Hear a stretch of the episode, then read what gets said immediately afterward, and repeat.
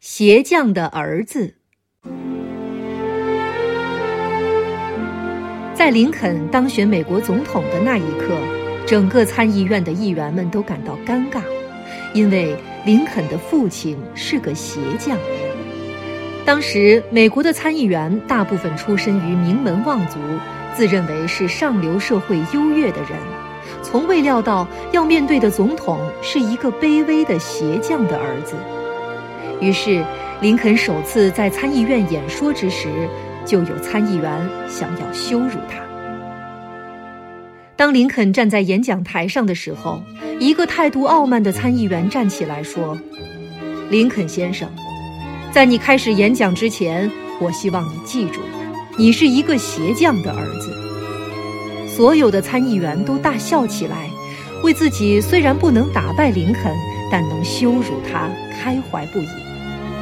等到大家的笑声止歇，林肯说：“我非常感激你，使我想起我的父亲，他已经过世了。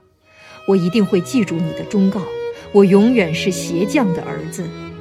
我知道，我做总统永远无法像我父亲做鞋匠那样做得那么好。”参议院陷入一片静默，林肯转过头来对那个傲慢的参议员说。就我所知，我父亲以前也为你的家人做过鞋子。如果你的鞋子不合脚，我可以帮你改正它。虽然我不是伟大的鞋匠，但我从小就跟父亲学到了做鞋的技术。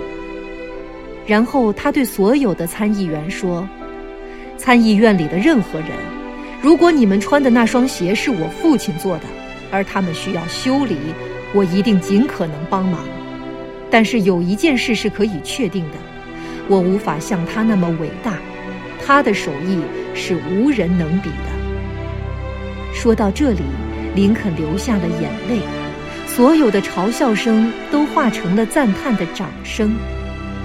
批评、善笑、诽谤的石头，有时正是通向自信、潇洒、自由的台阶。